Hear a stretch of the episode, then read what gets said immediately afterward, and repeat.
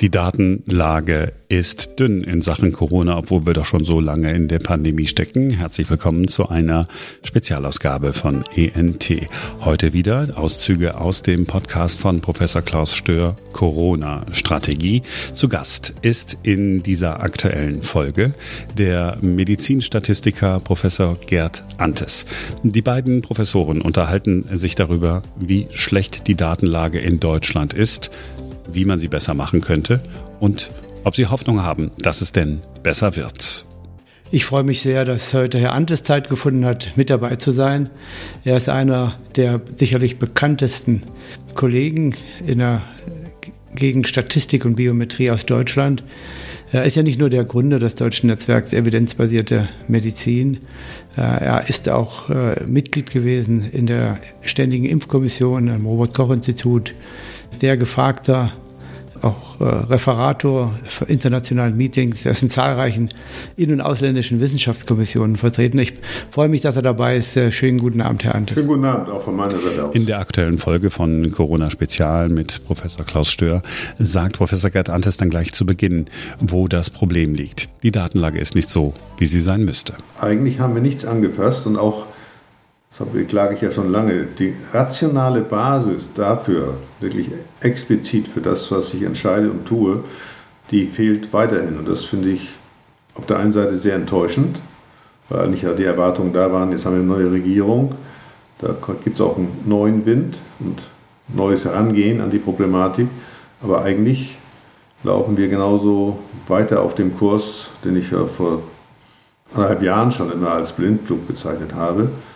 Und das ist aus meiner Sicht, muss man jetzt im Detail ein bisschen genauer hinschauen, aber erstmal sehr, sehr enttäuschend und auch wenig Grund für Optimismus, dass gerade das Richtige passiert. Und das ist, glaube ich, das, das Dramatische daran, dass wir nicht genau wissen, was wir tun und eigentlich schon wieder führungs- und steuerlos geradeaus marschieren und vermutlich nicht in die richtige Richtung. Woran machen Sie das konkret fest? Naja, dass einmal weiterhin nicht differenziert reagiert werden kann, also ist auch ein Ausdruck von Hilflosigkeit. Ich habe schon sehr früh gesagt, dass wir viel, wesentlich mehr Daten brauchen, um einerseits die Dunkelziffern einzugrenzen. Also das sind ja verschiedene Aspekte, die man mit Daten erfassen muss. Und da ist einmal natürlich die Bestandsaufnahme des Immunstatuses. Und der ist natürlich ja, auf der einen Seite anders als vorher, weil wir jetzt ja Impfungen haben. Aber es, mir fehlt völlig der ernsthafte Versuch zu erklären, warum die Lage trotzdem so schwierig ist. Eigentlich müssten wir jetzt in der Zeit sein, nach den Versprechungen schon vom, vor einem Jahr, das Problem gelöst zu haben. Und davon sind wir weit entfernt. Aber es gibt überhaupt keinen Aufschrei, dass wir versuchen müssen, zu begreifen, was da passiert. Und das ist natürlich auch, naja, kann man so hart sagen, Anlass für Pessimismus, dass wir es auch in der nächsten Zukunft richtig machen.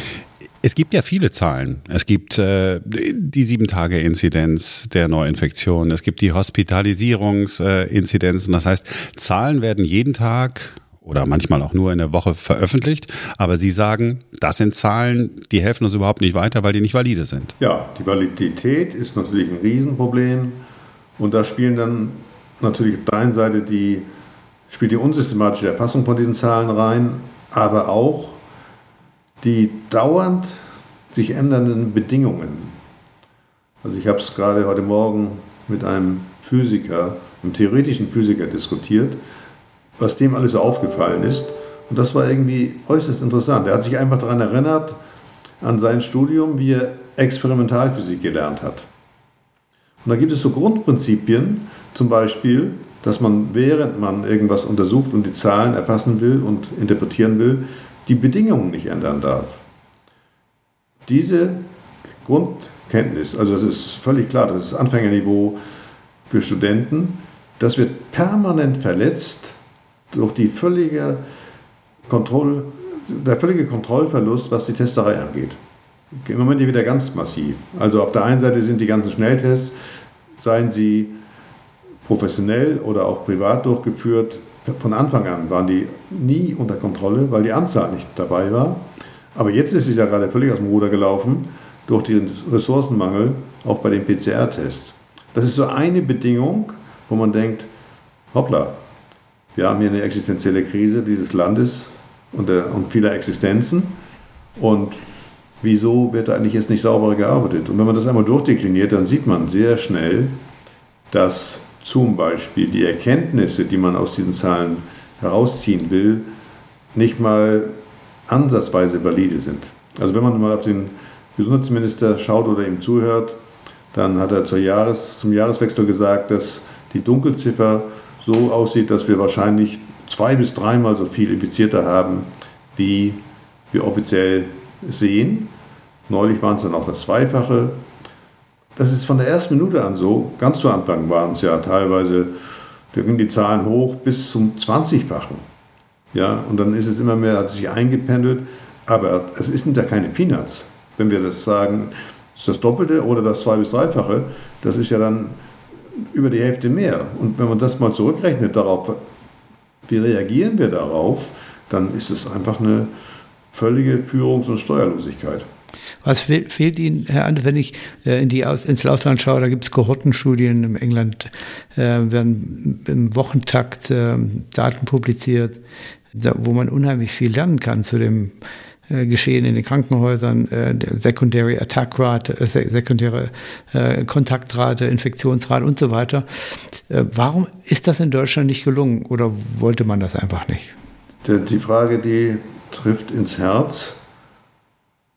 Ich kann es nicht beantworten. Wir haben eine nationale Kohorte mit 200.000 Mitgliedern, wo aus meiner Sicht zwingend, nicht nur naheliegend, sondern zwingend im März, April 2020 entschieden werden hätte müssen, dass das genau die Kohorte ist, die wir nehmen und einen Teil davon zumindest einspannen, und zwar so, dass wir aus diesen 200.000 dieser Kohorte einen repräsentativen Querschnitt der Gesellschaft als Spiegel der Gesellschaft nehmen und den dann über die Zeit verfolgen ganz kurz äh, Kohorte erklärt für mich als normalen Menschen? Eine Kohorte ist einfach eine große Gruppe von Menschen, die eingeschlossen wird mit einer Eingangsuntersuchung, wo dann alles von den Leuten erfasst wird, vom Blutdruck über Stoffwechselparameter und, und, und, und die dann über einen längeren Zeitraum verfolgt wird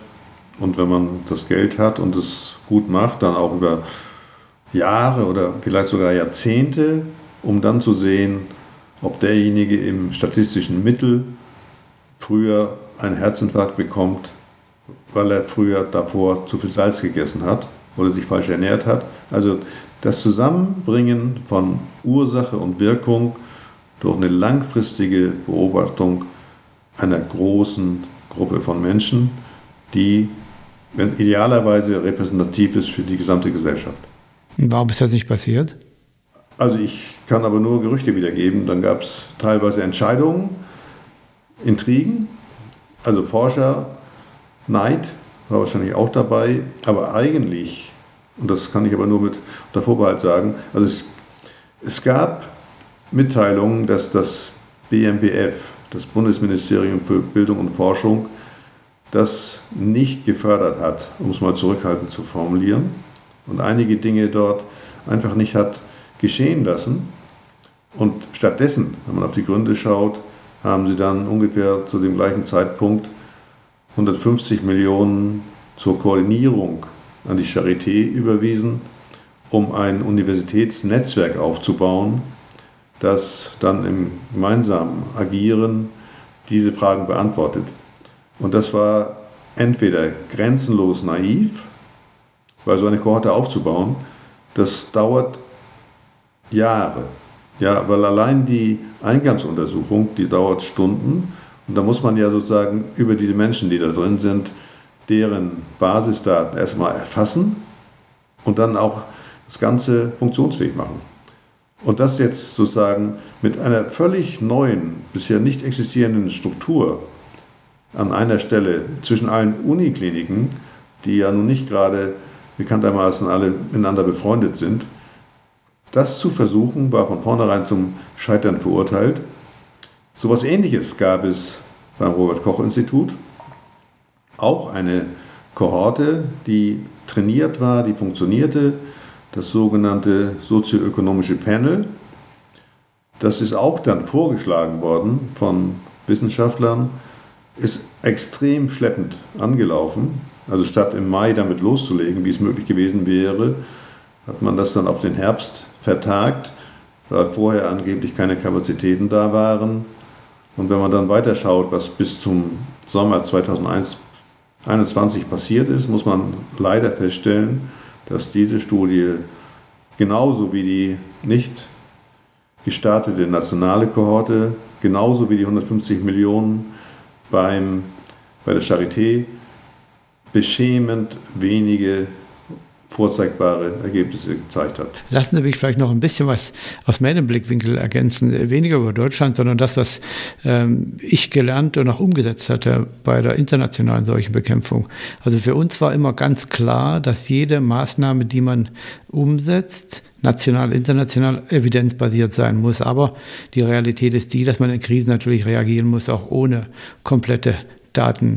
Basis, dann schießt man aus der Hüfte, setzt was um. Man muss sich natürlich dann, äh, man muss reagieren. Aber dann muss man auf jeden Fall die komplementären begleitenden Forschungsinitiativen äh, auflegen, dass man dann nach drei, sechs Monaten weiß, ja, was ist denn passiert? Was hat meine Maßnahme geändert? Erreiche ich das Ziel oder vielleicht sogar das Gegenteil? Wie sehen Sie die Situation dazu? Welche Führungskraft haben Sie gesehen, dass man in Deutschland versucht, diese Maßnahmen zu begleiten? Und ich lassen Sie mich noch kurz sagen, woher meine Frage kommt. Ich habe vor kurzem gelesen, dass es nicht nur keine Daten dazu gibt, wie effizient die Quarantäne ist, sondern dass auch niemand sagen kann, wie die Kontaktnachverfolgung äh, beigetragen hat zur Reduktion von Infektionen und zur Weitergabe von Krankheit. Da muss man einfach mal ganz kurz einen prinzipiellen Blick auf die verfügbaren Daten, die uns Informationen geben, werfen. Und da gibt es ja unterschiedliche Qualitäten. Einmal zum Beispiel dieser Immunstatus der Bevölkerung. Das ist einfach eine Feststellung, das nennt man teilweise Prävalenz oder auch Inzidenz, wie viel kommt dazu. Und dann gibt es eine völlig andere, qualitativ völlig andere Kategorie, wenn ich interveniere. Und was bringt es? Und da fallen völlig unterschiedliche Dinge rein, wie die Kontaktnachverfolgung, dann diese sogenannten Non-Pharmacological Interventions, also das, was nicht irgendwie im Labor passieren kann, Abstand halten und so weiter und so fort. Aber auch noch ganz andere Dinge. Zum Beispiel, als ein, ein Beispiel, was jeder kennt, es gab kurze Zeit, damit die Busfahrer nicht infiziert wurden, äh, das Schließen der Fronttüren und dann teilweise sogar noch mit einem äh, Plastikvorhang hat man die Fahrer abgetrennt und einsteigen konnte man nur hinten. Das sind Dinge, die sind völlig unterschiedlich. Also wenn ich zum Beispiel bei, äh, das nennt man dann wirklich prospektiv, wenn ich Schulen schließe, die, die Norweger haben das versucht, also ich nehme 100 Schulen, mache Homeunterricht, 100 Schulen mit Hybrid und 100 Schulen Präsenzunterricht und schaue dann aufs Infektionsgeschehen, dann ist es genau diese Bewertung, was bringt was. Und da sind wir in Deutschland extrem schwach. Also da haben Sie genau eben ins Schwarze getroffen mit dieser Frage. Zumindest, auch wenn ich bei einer Seuche aus der Hüfte schießen muss, muss ich sehen, dass ich so aufgestellt bin, dass ich die Daten erfasse, die mir danach helfen zu verstehen, ob ich es richtig gemacht habe. Und da passiert bei uns praktisch überhaupt nichts. Soweit der Auszug aus diesem Gespräch aus der aktuellen Folge von Corona Strategie mit Professor Klaus Stör. Die nächste Folge kommt noch in dieser Woche und dann gehen wir auch wieder einige Fragen von Hörern durch, voraussichtlich am Wochenende. Wenn Sie Fragen, Anregungen oder ansonsten Feedback haben, schreiben Sie uns gerne an corona at newdaymedia.de. Ein neuer Tag, dann morgen wieder mit einer kompletten Folge. Ein neuer Tag ist eine Produktion von New Day Media in Kooperation mit dem Berliner Rundfunk.